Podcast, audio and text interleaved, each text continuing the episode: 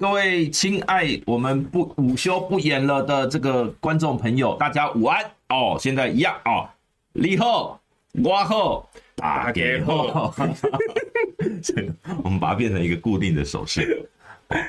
好，这个 今天哦，十一是啊，二零二四年一月三号，我们二零二四年第一次播这个午休不演了的直播。我们来宾徐福，嗨，波姐好，午休不演了，大家好，大家午休都在干嘛呢？今天一月，今天一月三号了，对不对？今天一月三号，对，礼拜三，哎，倒数十天，一月很好，很好记，就是礼拜一号就是礼拜一，二号就礼拜二，三号礼拜三号。那呃，这个今天开始哦，我们的标题有提到，今天开始不能提民调哦，所以大家哦，请互相提醒，旧民调同样不能提哦，就各种民调，只要今天是什么样的都不行哦。好，然后呢，哦，我先来点个名哦，胖人午安哦，这个弘毅午安，田山圣国午安，Elsa Playing Games 午安。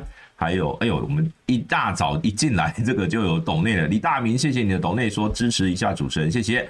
为非作歹都有票哦，说呃感谢你的抖内，这个很明显是这个阿力粉哦，是哦，Johnny Walker，而且他说要单一纯卖的哦。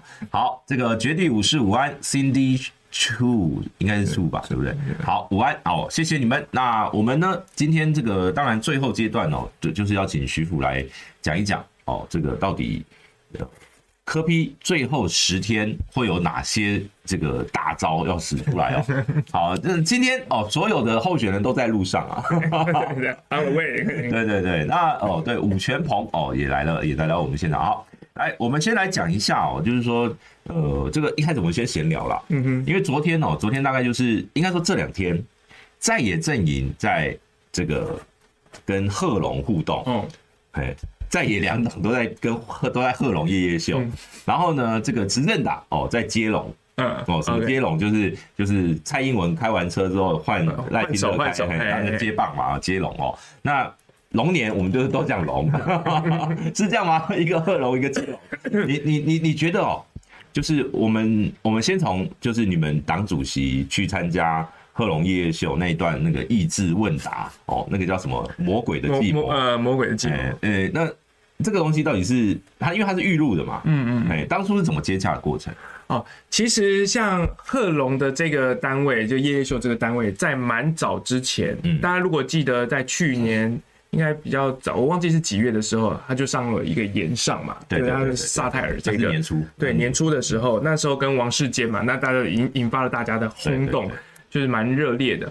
那后来其实陆陆续续，我记得在五六月的时候，他们就开始有有在联系。嗯，那他们可能有做一些其他的企划的活动，比如说可能延上二，或是说呃相关其他的企划。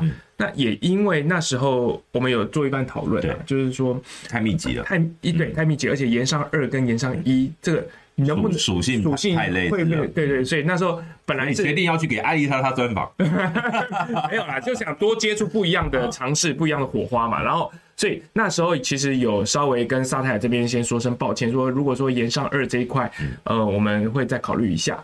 啊，结果后来后来，结果哎，贺龙的夜夜秀出来了，那那当然。这跟伯恩不一样。那贺龙他 一般来说，大家他有另外一种调性啊。然后我们也觉得说，哎，在最后的阶段，其实我们已经上了好几个比较正式的专访。嗯那我们就觉得，哎，可以轻松一下。虽然在年轻朋友的这个族群，我们已经算是。呃，刚刚你先不要这样讲啦，有有一定的支持度，大家有一定的认识，对，我们谦虚，大家给贺哈。然后所以说，哎、欸，还是既然这时候有这个邀约，然后正好有一个空档，然后他就去上了。那也的确，昨天在 KPTV 那个柯文哲也有小小的抱怨一下，这个贺主席就说。这个每次吼不能因为他他他都他对他的聪明才智一直很有很有信心嘛，不能因为我的聪明才智，然后就让我去这个做危险泛滥的事情。然后他的意思是说，这个益智游戏他其实 他心里还是有疙瘩的，他觉得说，哎，我到了现场嘛才知道要玩这个益智游戏，所以那时候他跟贺龙大概最后险输贺龙嘛。对对，我觉得他的心里还是有。我以为我以为那是谁的？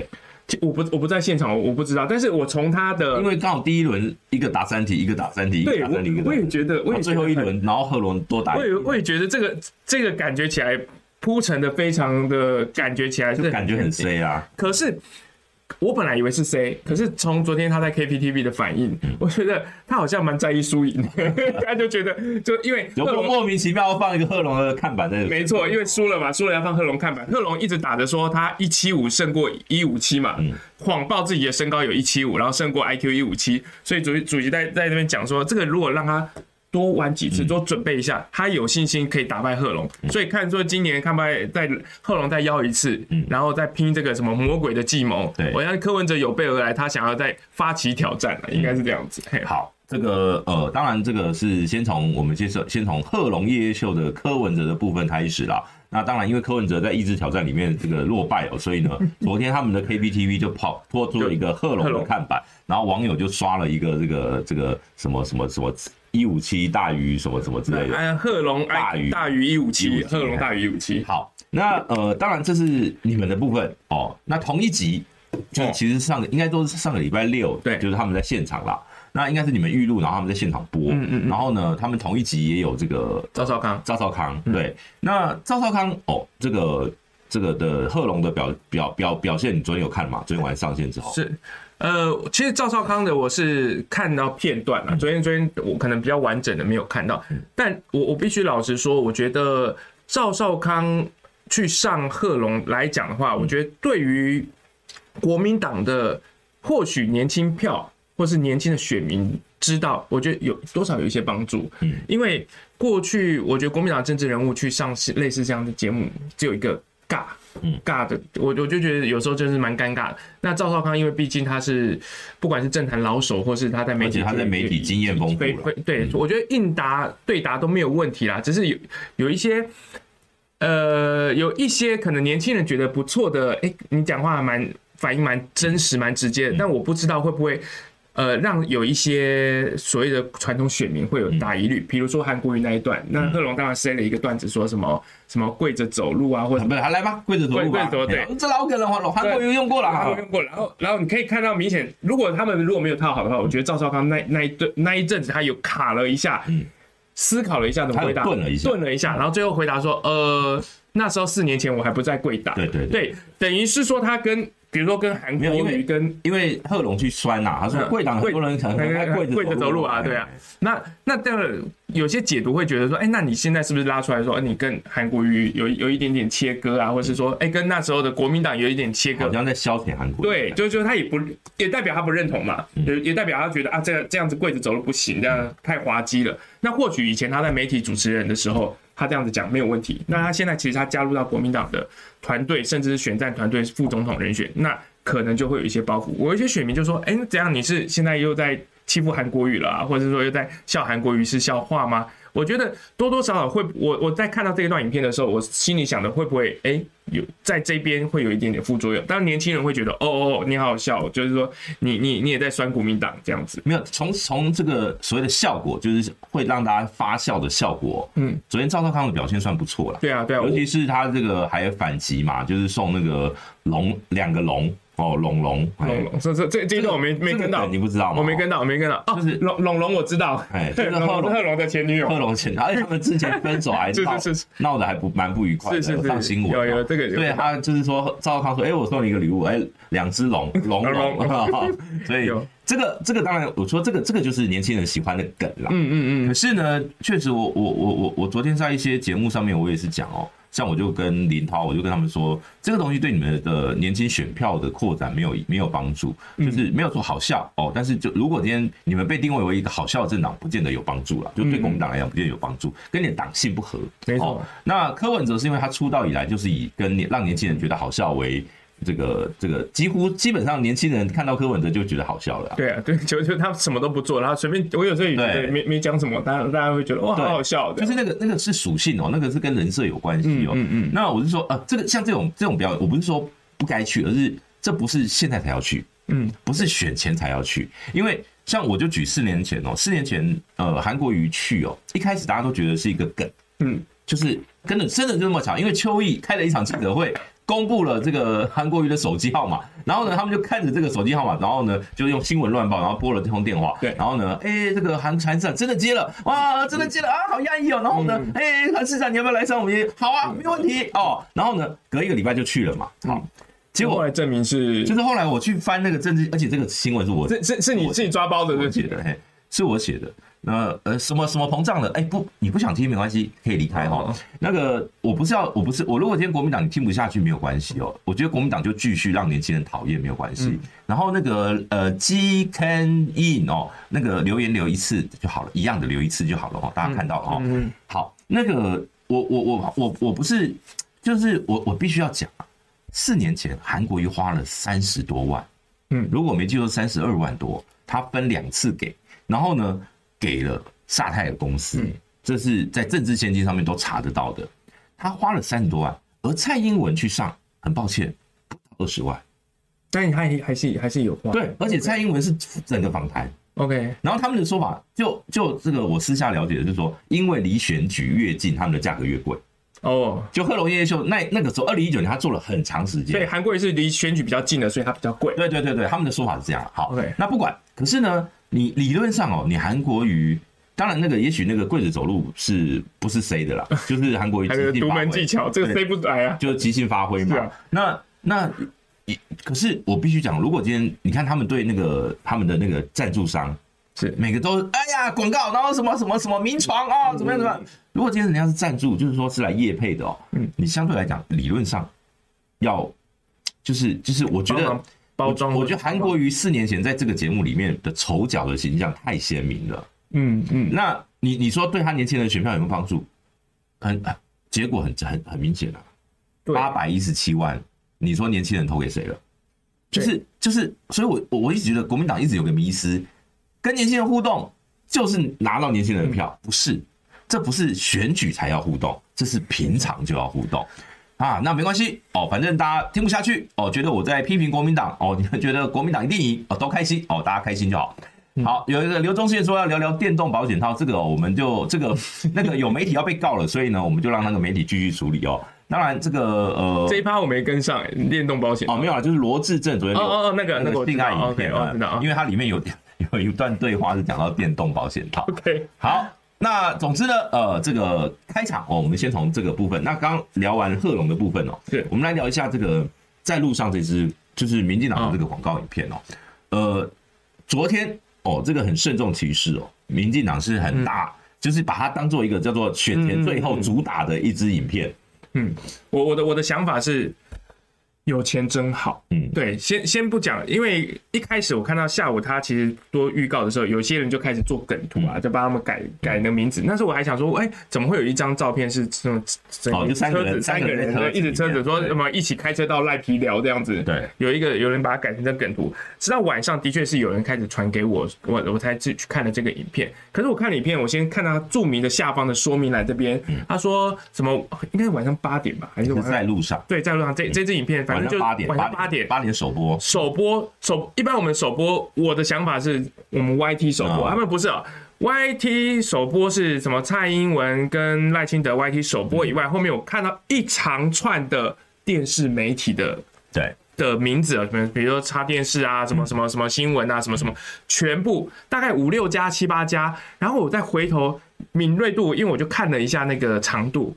将近五分钟左右吧，应该是五分钟左右。我第一个想到，好有钱哦。嗯，那一点进去，一个广告播五分钟，这个要花多少钱？即便只播一次，即便只播一次，我我因为我们这个是已经到未知的领域，你知道，我我们的领域是在讨论三十秒或五十秒，然后这个光是在电视广告三十秒到五十秒之间的话，呃，当然它有配很多的，通常会会不是播不止播一次，我我只能讲说至少要到。一一趴的话，大概就要几十万了。感觉他那个应该是说，哦，播一次，后面还会有那个精华版。对对，他会去剪那个，比如三十秒版或者是什么一分钟版类似。对，然后还会或者说什么，我送你这两个时段之后，不，播这两个时段，我送你比较那个搭配其他台的什么时段，这个这要谈这个很难去说，但是。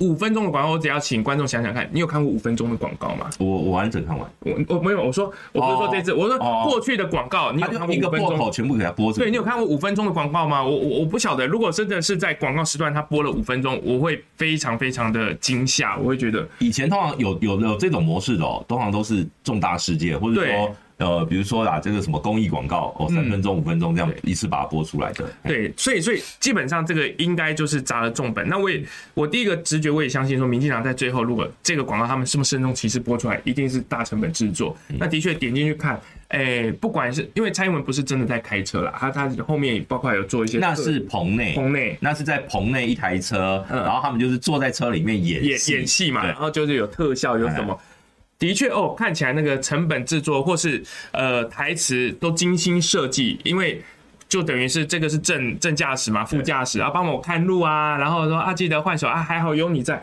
可是我怎么看我怎么就觉得两个人演绎的台词。蛮尬的，就是感觉就是在念念稿。对，就是，尤其是你又回想到二零一九年，他们那时候为了，呃，我觉得你很凶哦。哦，有吧，有吧。我我只是我只是不断的想起那话，我想说这几年到底不是我说我说蔡英文有一句说哦哦，你你很凶哦，我没想到你那么凶，没想 没有想那么凶，我想不会啊。二零一九年他们双方不是就交交手过了吗？我觉得凶应该是赖清德心里面你的网军很凶。对啊，他他意思说。我我我二零一九年我网军那么凶，我没想到你今年的网军你也很凶哦。对，但但我必须讲哦，找蔡英文来帮赖清德拍这支广告的用意，某种程度上当然就是希望。这种所谓的分化，就是说在野党去讲说你们蔡赖不和啊，或什么，他希望能够有一个化解啦。对。那第二个呢，就是呃，要展现出，我相信他的幕僚是思考过，蔡英文卸任最想做的事情就是开车。对对。他把这个他把这个梗放进去，因为很多人都讲嘛，蔡英文年轻的时候喜欢开快车啦，他都飙车型的啦。那他喜欢自己开车，所以他说他当总统最遗憾的就是没有办法开车，没有办法自己开车。嗯嗯。好，那呃，所以这一支广告哦，呃，我认为。呃，这个对绿营内部的凝聚的效应会很强，他们哦都很感动。我看我的脸书上面，只要是绿营的朋友，每个都感动哦，感动，好棒哦。然后接下来二创、三创哦、四创哦，那没有关系。但是我觉得这个这个广本来广告就是有所谓诉求的对象。对，这次民进党很明显哦，整个所有的政政策面也好，呃，这个所谓的呃宣传政策，呃，两岸啊，或者说呃相关，包括他们这个主打的议题哦。几乎都是以基本盘为主，嗯，那这个你你你你觉得这个绿营是现在他们最后阶段还是出这种所谓比较是巩固基本盘的模式哦？我觉得我反倒用另外一个角度思考，过去我记得一开始在选举的时候，那感觉赖清德感觉哦。对任何其他的派系啊，他他其实是呃不假思索，而且非常的就是说，你又怎么样，我手起刀落我就砍你。比如说黄成国就直接直接他英系的，我管你是谁，我就我就直接砍掉，谁我就怎么就除掉，感觉起来非常意气风发。可是到了最后时刻开始尊菜，或是说不停的把蔡英文拿出来，某种程度，因为他也发现他的选情出现了一个问题，就是。上不去了，因为蔡英文卡住了。蔡英文大于民进党啊，对，很简单，就是中间选民这一块嘛。其实从二零一二、二零一六、二零二零，台湾极少有这种参选三次总统大选哦，每次票数都都更高，对对，而且他都比过去民进党二零零八、呃二零零四、二零两千年都高，因为他拿到了非常多的中间选民跟年轻选民的选票，我觉得这的确。虽然民进党过去本来就是哎，跟年轻人相对国民党来讲说比较接近的，但是的确，刚刚你讲的蔡英文开发出更多呃没有特别倾向的中间选民或是年轻选民。虽然现在这一块几乎在柯文哲身上是比较多的，柯文哲去分了一大对一大部分，分了一大部分。所以我觉得赖清德最后的这一块请出蔡英文，第一个状况是因为的确他也意识到他的票源就是已经。非常固化了，他也没办法拓展了。他想要去拉中间选民的票，但是找不到方法了。他把蔡英文请出来，尤其是前一阵子，的确柯文哲的确讲了一句说，如果是对美的路线，对美的外交路线，我走蔡英文路线。他他很想去诉求对柯文哲的选民讲说，没有没有没有，蔡英文的路线是我来继承的，所以他想要去诉求这一块。可是就如同刚刚讲到赵少康去。这为所谓贺龙夜夜秀，我觉得你在短时间做一件事情，然后很表象，就是说这样宣传给你的时候，我觉得我不见得这么容易成功。当然，部分的有一定有部分的人可以买单，但是一定还是在基本盘说啊，我们团结，我们团结，但真的团结了吗？我们举个最简单的例子啊，比如说跟网红合体哦，这个最早当然是柯文哲开始的啦，就是那个二零一七四大运的宣传，跟大量的网红去合作，里面那时候瓜吉啦、芊芊啦，哦，好几位哦，当时就是。YouTube YouTube YouTuber 这个职业还没有那么红的时候，开始去做有所谓的网络宣传，那是柯文哲任内开始做。那可是呢，到两千二零二零年，蔡英文把它发扬光大，尤其在二零一九年他初选的时候，他就是透过大量的网红的合体，让他的年轻选票巩固住，然后呢，在最后在民调一举超越赖清德。那所以呃，某种程度上啊，蔡英文在民进党有他不可取代的地位，这是事实。而他去拍这支广告，当然很用意就是很明显的，是就是希望把蔡英文能量灌注在这个赖清德身上。好，那呃，这个赵杰克来了，这个传说中这个对民众党干爹也来 对杰克干爹。好，这个赵杰克说：“小姐夫加油，辛苦了！票投柯文哲，票投一号柯文哲，票投民众党，票投十二号呃民众党哦，这是政党票跟谢谢跟这个总统票哈。”好，那这个也有这个吴美美也来跟这个呃徐福打招呼。那也有也有网友要问徐福问题哦，但是我必须讲哦，请抖内我们才会 这个，我们让徐福自己看一看，那他没问题啊，你要不要回答？我都有看到。好，我们就先从今天，请问今天柯文哲在干嘛？今天柯文哲在吹风淋雨拼车少。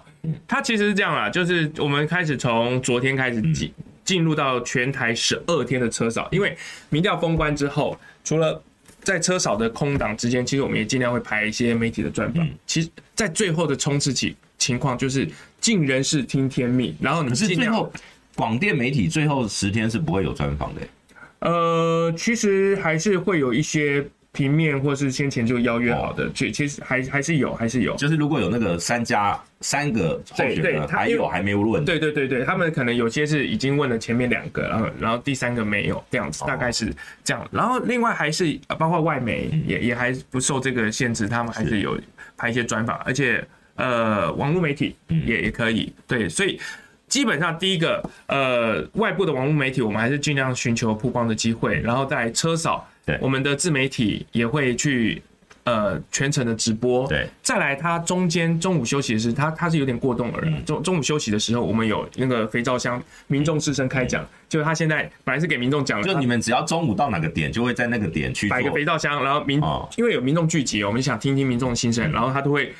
自己排队出现这样子，然后也上去讲一讲。然后下午晚上，当然就是我们的每一场在各地的庙口开讲，然后要不然就是大型造势，几乎就是把时间排满了。最后十天、十一天，那你就是完全的使尽全力拼到底。那我相信最后应该会有好的结果了。对啊，好，这是今天，所以今天是在桃园。今天在桃园，嗯，然后今天预计到哪边？哎、欸，这个明今天预计应该 下一个下一站应该是新竹，这个考到考到我了，因为一路往南嘛，对，新北嘛，然后先今天桃园嘛，所以理论上就是这样，理论是新竹下去绕一圈，然后最后一天在台北就对。理论是这样，但是有时候会随着那个有些大型造势活动，它会跳点。不过吴欣颖今天就在屏东，今天在高雄啊，今天在高雄，嘿，他就是在南部嘛。对，我们是甩分进合集的方式啊，就是既然有总统、副总统，那总统的话就多拉台区域立委，那副总统就会跟不分区的候选人，然后。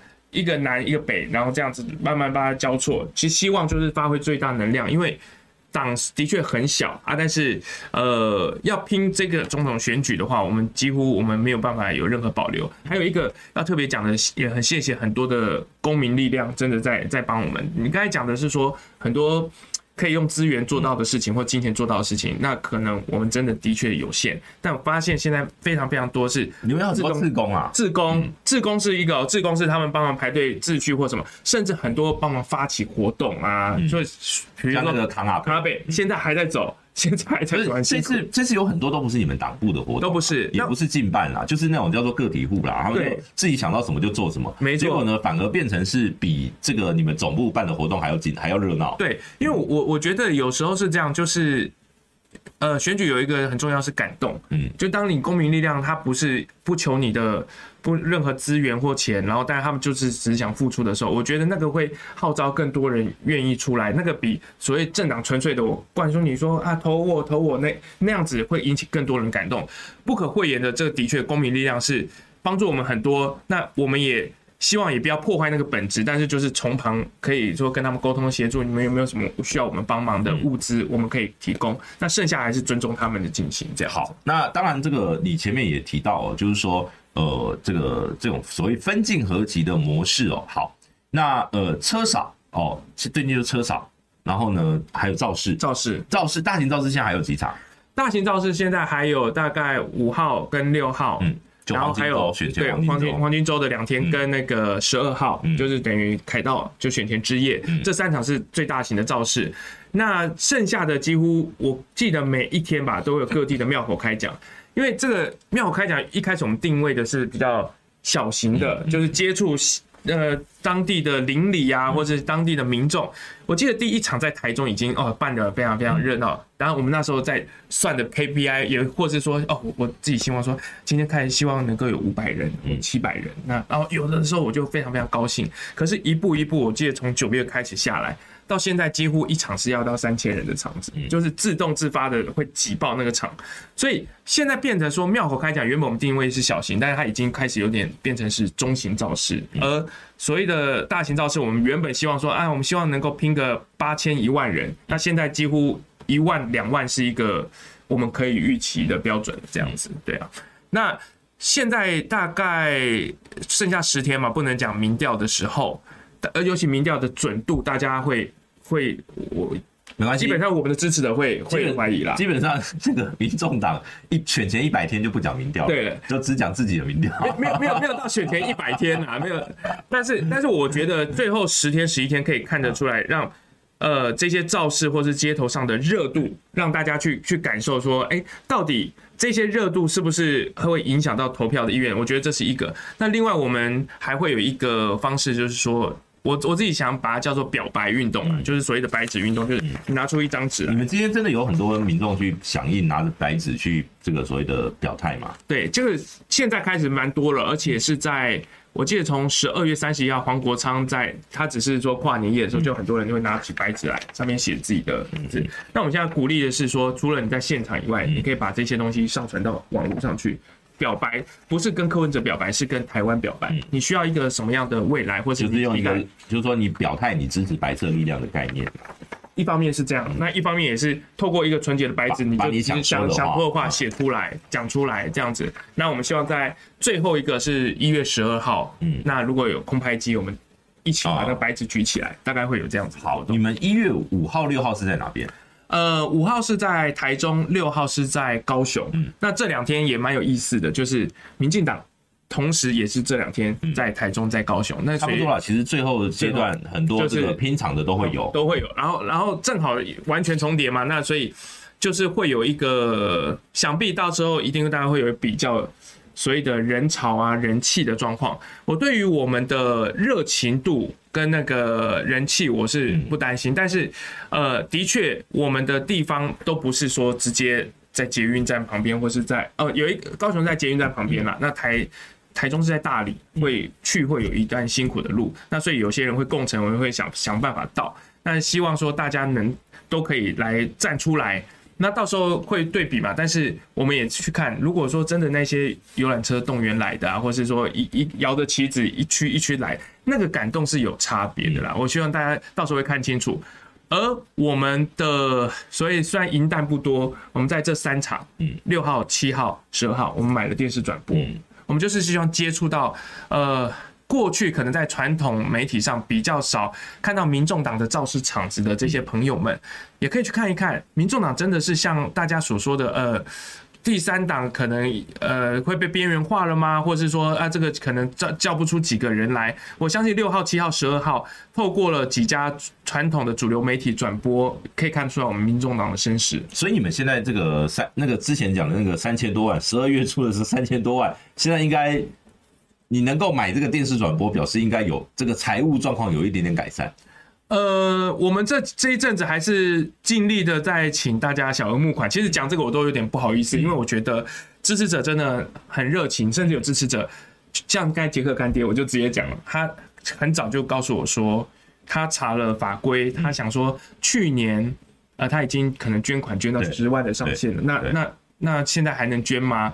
因为画一个这个要分两边呐，就是说一个是捐政党，一个是捐个人。对，那个人的话，我记得如果你捐捐给单一候选人，一年就是十万块上限。没错。那如果是捐给政党，好像是二十万。没错。对，他捐政，他他捐给他主要他政党也捐了，然后我觉得他个人也捐了，他所以他在问的是捐给柯文哲这一块。那我后来去查一下法规，的确过了一个年度之后，他是他的额度是可以重计的，所以他是要用年度来计算。对对，所以他又开始他又开始捐款，所以。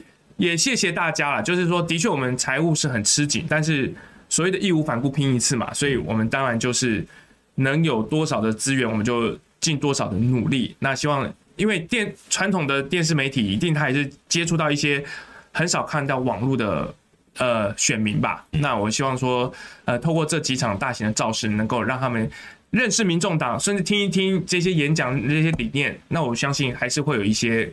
投票意愿的改变了。哎，那个那个聊天室现在在吵架哦。哦，是啊。我是建议啦，如果今天有这个比较粗哦，比如骂人家狗的这种，就先封锁一下，让他不要讲话哦。因为我我是建议哦，就是说，不管你是蓝营支持者还是白银支持者哦，你们现在这样吵架哦，只会让两边一起输而已哦，就是大家就一起死哦。我必须讲哦，这个我我我老实说，民众党有没有当选，或是国民党有没有当选，对我来说真的没有差哦。我在这个节目说过很多次，我在这个节目说过赖清德当选对我最有利，但我最不希望赖清德当选，就这么简单。好。好哦，不会丢麦是不是啊？你可以滚，你可以滚，因为你没有麦啊。对啊，你可以，你可以滚哦。不想看，滚哦，好不好？对，来，呃，这个节目这边哦，我们基本上，如果今天你你就是来吵架的，很抱歉，我不会理你。有种你抖那一下哈。来，赵杰克说讲五大弊案的，要不要去 Google 一下李树德、王明长哦，这个呃高嘉农哦，这个赖素如和陈宏道是怎么被判刑的？其实，在聊天室里面，你们去吵这些都对选举没有意义啦，真的没有意义。在这个。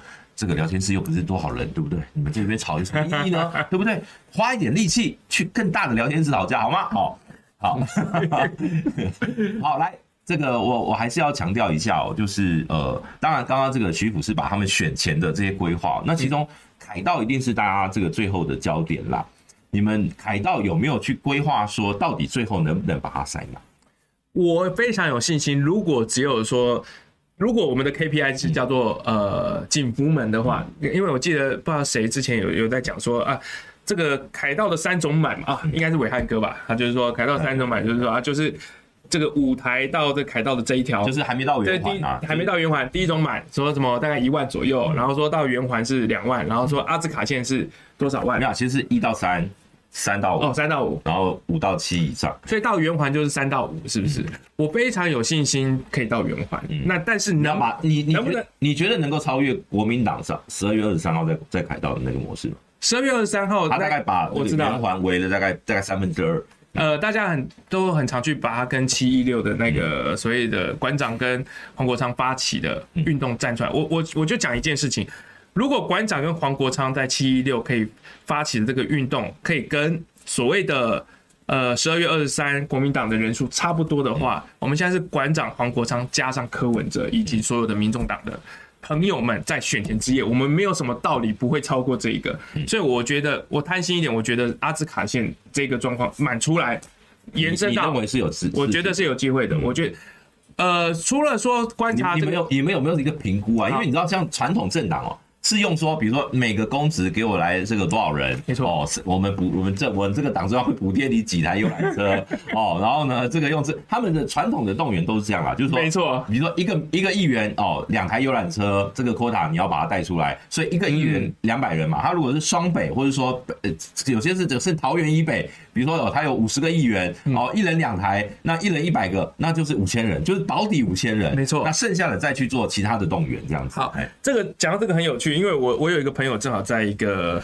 呃，应该一个组织吧，反正就是他们一个类似像协会。那这种协会通常也会跟政党友好，他们常常会蓝的也会叫他们动员，绿的也会叫他们动员。他的确就是像波基讲的这样，我我我这边责任额是我要动十个人。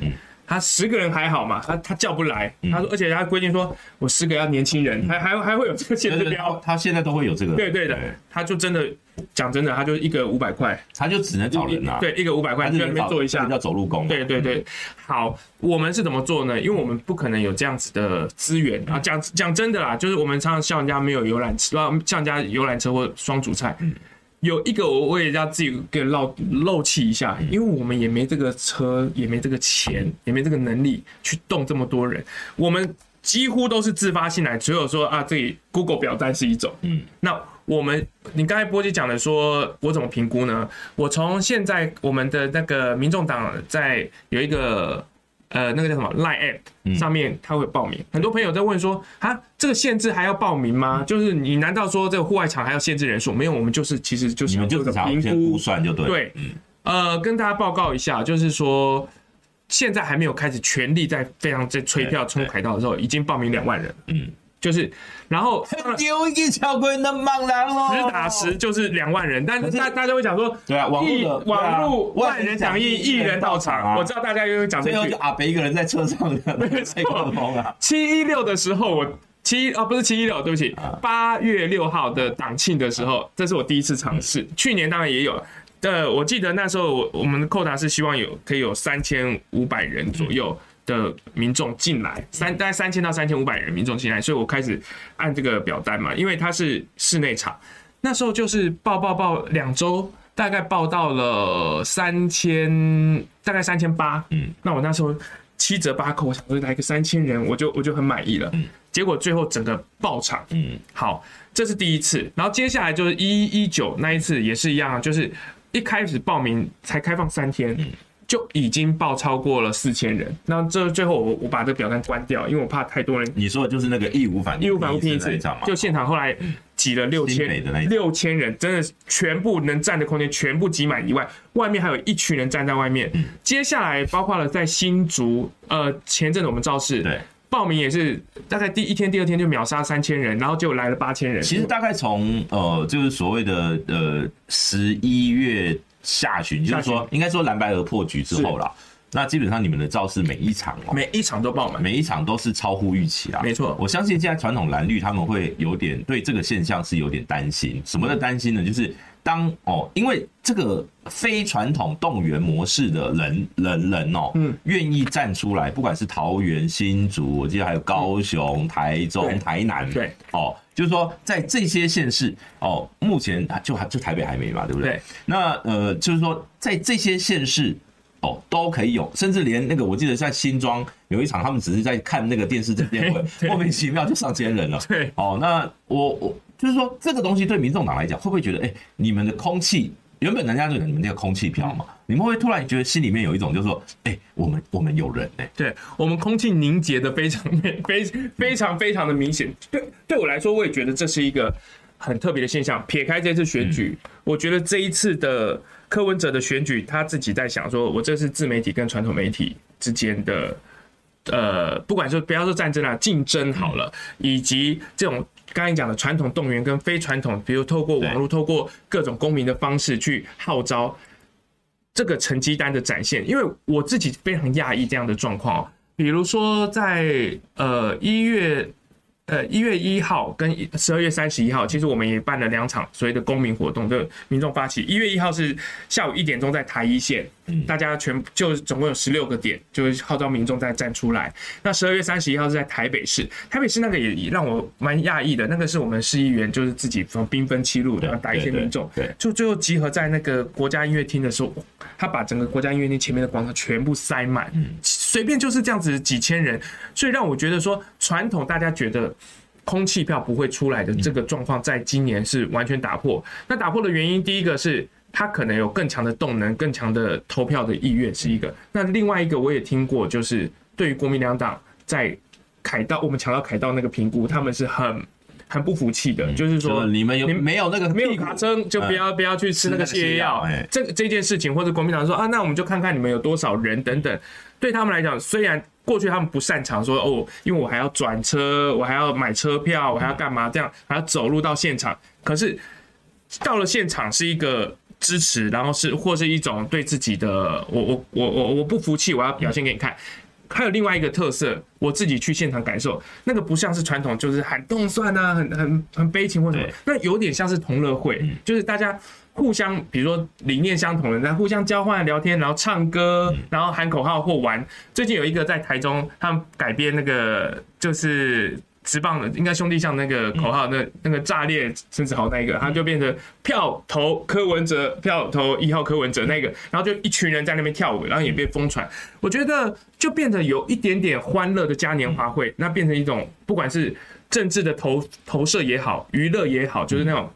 你说他们是同文层，其实也是，但是就是聚在一起，他们感觉特别好，变得他们会愿意出好。其实，其实这个现象，我们先念一下这个抖内哦。赵杰克又抖内，他说继续帮阿北拉票、顾票和吹票，一一二一起去凯道，一一三一起去拉票，一起去监票，哎，一起去投票，一起去监票。一一三不能投，不能拉票了哈，拉票是违法的。好，这个陈西西说，谢谢波基哥一直以来的中立专业，请徐福要好好照顾我们家阿北，太超人的体力了。呃，照顾阿北应该是姐姐那个战狼小姐姐的工作哈。那陈佩琪的。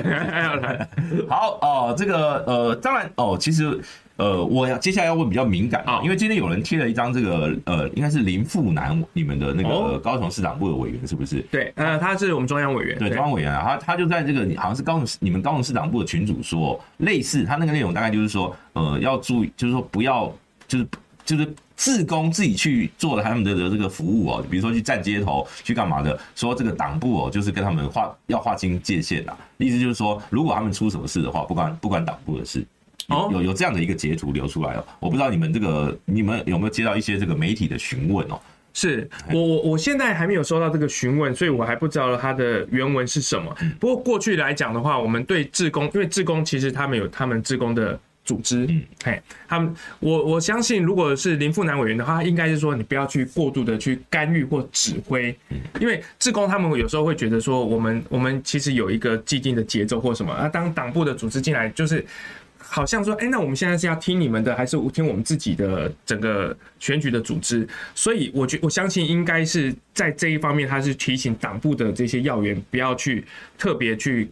干预啊，或者去指导，应该是这样子状况。但我看到，如果我看到详细的文字，我可能才会比较。不过，民众党，民众党。长期以来哦，最大的这个优点哦，就是公开透明啊。对。那所以他们的那个群组里面的对话，通常也都公开透明，哎，随时都会出来。那包括像徐府最近有那个，刚刚有个网友传你哦说你十二万哦。哦，没有，他们本来是十一，十二是我自己自 证明的。好啦，其实我我觉得拿徐府跟林非凡比哦，这个完全是，你某种程度是，我我都觉得这个叫 LP 比鸡腿啊，不是比学历啊。林非凡那是他人生第一份工作，没错。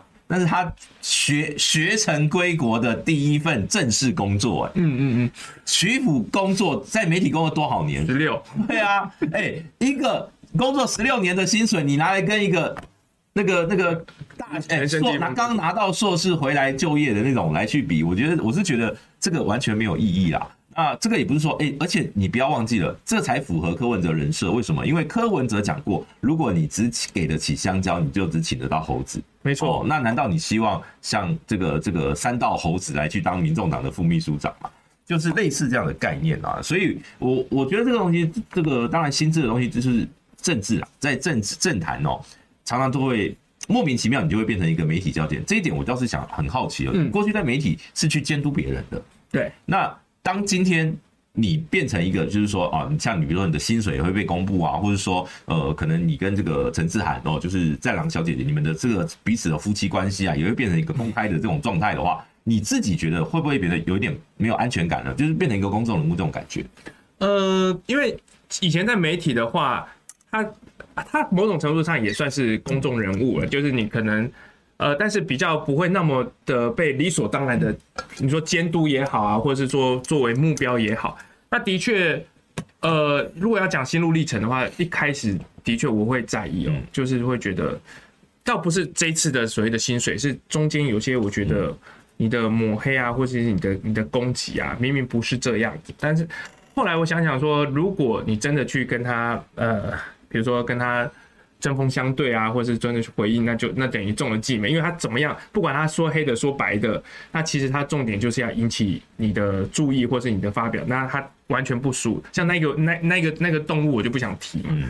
但是我比较生气，我去年应该最像赖清德可能也很讨厌他了，也很讨厌他，他他积极在帮他助选啊，票投四块叉烧就等于支持赖清德嘛，四叉烧。火火烧赖皮条是他害的、欸，对，也是啊，对，他他总是他总是不遗余力的助选。我比较我比较谴责的是去年有一薪水这件事不是他第一次玩，是去年有一次他所谓的说抓到了说民众党养网军，然后说公布了我们民众党文宣部的一位，呃，他其实是一位妈妈了，她四十几岁一位妈妈。他是在我们做美编的同事，非常非常尽心，非常非常努力。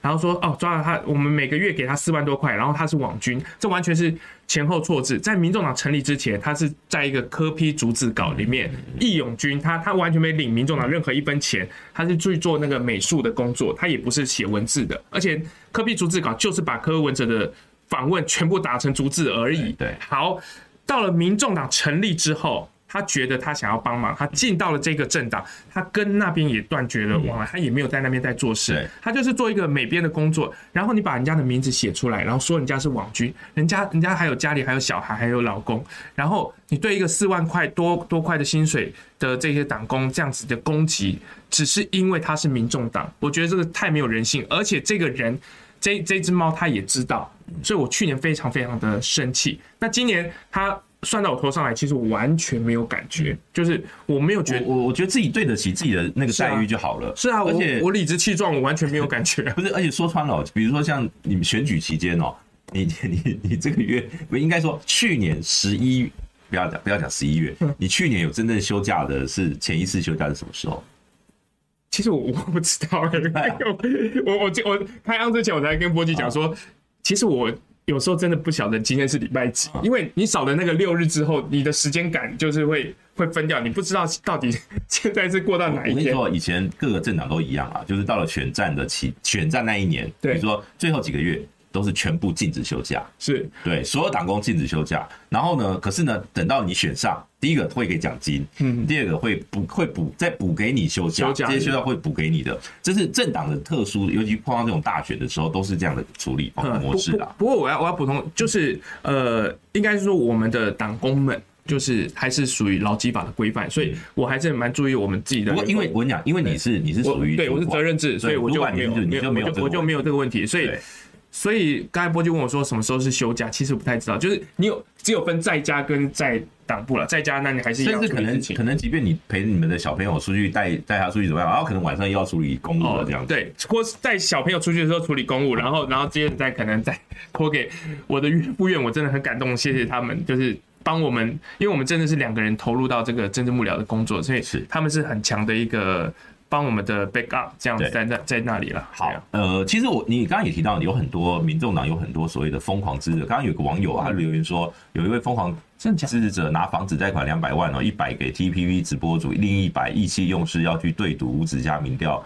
那个部分哦，所以呃，当然因为不能提名调，我觉得这个东西就是可能啊，这个因为呃，其实也有人提醒说，这可能会有触犯那个，因为是对赌，所以可能会触犯选选罢法呃选罢法，所以这个其实是法律问题，比比意气用事更更严重哦。好，那呃，当然哦，现在我们再来聊一下哦，就是说呃，柯文哲最后哦，除了刚刚讲的造势啊这些呢。最近他还写了几封信，为什么要用写信的方式？要么一下给国民党，一下给民进党，这个模式，这个这个用意为何？好，他其实我如果算了一下，他一共写了五封信。这个第一封信是随给他的支持者跟党员，那当然大家就可以很理解，就是说他为什么要选，然后从政巴拉巴拉巴拉，就是希望大家支持，这是一个。再来，他也写给了年轻人。一封信写给长辈，一封信。当然，年轻人的话，他他是希望年轻人能够，我谢谢你们这么支持我以外，能够来帮我再多去跟你的长辈沟通说服。那另外，他长辈的这封信，我觉得就是比较重要的，就是说他一直其实自己也在检讨，或者也也在没关系，因为我我我最想知道是那些信都是他自己写的吗？那些信他都呃、欸，应该是有人帮他先初稿，但是他每他每一个出去的文字，他必须要自己嗯润饰过、写过、看过，所以你可以说有大概有人帮他拟一个就是架构先架构用出来，那但是里面的用字遣词大概就还是由他自己最后会定案这样子。对，这这也是他的 SOP 控。对，所以当初你们在讨论说哦，用这种模式是为什么？是因为传统媒体都被这个传统的这个这个政党。把持，所以得要用自己的自媒体，然后去发挥这种，就是说要引起所谓的媒体讨论、舆论的这个讨论，所以用这种方式最快。因为柯文哲本身就是一个舆论的发动机嘛。对对，我觉得波吉讲的就是完全没错，这也是我们的困境。你看，如果他要好好的去，比如说对国民党支持者或者对民进党支持者在讲话的时候，老实说，有时候你说访谈是不是有，但也有，但是他没有办法很系统性，或是说很完整的去表述他的意见。那现在的机会又又更少了。那对国民党跟对民进党各写一封信的原因是这样子，民进党来讲的话，他其实他蛮多的是用一个同理心的状况，他自己他他也。从来不会，他出生的是墨绿，但他墨绿不是去信仰说民进党所谓的现在的一些某些价值，他是说他一直觉得当初支持民进党是因为他相对来讲他相对民主、清廉、勤政、爱乡土这件事情。可是为什么他现在反民进党？是因为他觉得这些价值都没有了。可是他也知道，正因为当初呃二零一四年很多支持他或许是民进党朋友会觉得说，那你当初跟我们站在一起，为什么你现在离开？你你这是。不 good，你这是你这你这是背叛，这是背刺。他以这个同理心去告诉他，我们其实过去长期以来都在蓝绿给我们的框架里面，就是他们给我们，你你要选，要么选蓝的价值，要么选绿的价值。可是现在明确就是有一个很稳固的第三势力，你不用去照单全收，他们好的坏的你都要。像民进党这个清廉勤政爱乡土或者民主这件事情，在柯文哲或在民众党身上是做得到。那对相对对国民党的选民来讲，他要的是经济，他不要意识形态对抗，他也不要说两岸变成仇敌，然后战导致战争的风险。这一块选择民众党也做得到，所以他分别用了两封信去告诉国民党跟民进党支持者，我知道你们的心里的想法，那我也很恳切的告诉你，我会做到你们的想法，所以他才会分别的去写一封信这样子。好，那当然这个就好比说，我觉得某种程度上。呃，像你们前面前一阵讲什么《孙子兵法》啦，嗯、或者说这些的各就就是这一次其实民众党就是示范了一个叫做呃非传统的选举模式啊。没错。那这个非选举模式到底有没有用呢？这个当然哦，十天后就知道了。对。那可是呢，接下来我还我还是问一下哦，第一个，你们不分区还是目前的估算？席次，我告诉你，我有看过那个法规，估席次不算，估席次可以，估估票估席次可以。不要不要不要，我们在变车祸现场。我我有看，他有说，他说各政党自行推估不在此限，就是那个跟民调没有关系。对对对对，就是席次的推估了。对，就就就就跟说我我也觉得我有信心我们会当选一样，这是没有问题的哈。其实是这样子，其实根据我们长期来推判的这个状况，那那那那那跟很多的你说民调也好啦，或是其他大家评估的也好，我我不会提这个数字啦。但是哈，看起来来讲的话，一开始我我觉得还蛮对的。一开始我们喊巴西这件事情，看起来这这个。老实说，一开始八席是一个我们预想的目标，嗯、到后来我们慢慢确定了这个八席，你们就觉得觉得这个这个这个是标准值了，这个是有有可能达成的。对，这不但有可能达成，我们觉得必须要达成这个八席，嗯、而往上再走。嗯，对我我觉得我觉得是有这个机会，因为我们评估了其他几个状况来讲，不管你说总统民调高高低低，但是哎、欸，不能讲民调，对对对对对，就是上下都有嘛。对对，推估席次是没有问题的。对的，就像我们有时候会讲说，立法院现在席次里面哦怎么样？哦，蓝银可以拿几席，绿营可以拿几席啊？白银他们期待的目标是几席？对我，我觉我觉得八，然后如果好一点的话，我们希望我们拼十，就是等于双位数。然后我们现在在想的是，呃，在国会里面，我们还是希望说能够三党不过半，它是一个比较好去制衡的力量。因为过去八年，尤其再回头去讲那个所谓的。开车篇的这个广告说什么？我们民进党要过半啊，才那个其实要过半，那个才会稳定。你们过了八年，八年大家看到看到国会是什么样的现象？您这个不过不不过这一段我看到的梗不是跟你不太一样，就是说赖呃蔡英文是用一个冷笑话带出这一段嘛。嗯，他先问赖清德说，如果我右右边耳朵听听不到会怎么样？嗯，然后你可能会失去方向感。然后然后左边耳朵呢？然后那可能对声音的定位会怎么样？他说我告诉你，而且我会看不到，因为我戴眼镜。没有戴眼镜。好，注意了，那这个这这一段的冷笑话。你要把它搭配蔡英文以前讲的，就是如果你这个大声讲哦，政府还听不到，哦，你可以拍桌哦，证明了蔡英文只要听不到的时候，他会连看都看不到哦，这也不看了啦，不想听，不想听，不想看，其实也没有说看不到、听不到，就是不想听跟不想看这件事情了。所以刚才回回过头来讲，所以我觉得还要再让民进党过半，我觉得大家已经八年受够了啦。那三党不过半是我们的目标，不过。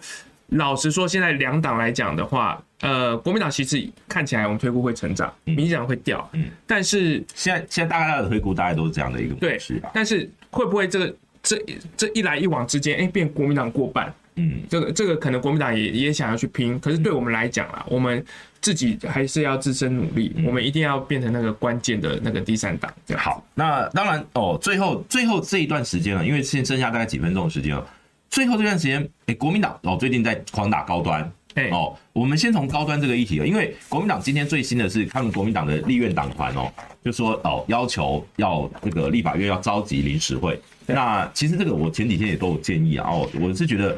这个国民党这一招是打对的哦，我怎么说？等一下我们再聊。那当然，现在看游锡堃要不要接这个这个球哦，因为你只要有党团，因为国民党的人数就够了。按照法规，我们宪法规定是四分之一的立立法院的席次就可以这个召集临时会哦，提请啊，就是请立法院召集临时会。那所以国民党团是有这个能量可以去要求开临时会。那主要针对就是高端，因为赖清德在电视辩论会的时候说。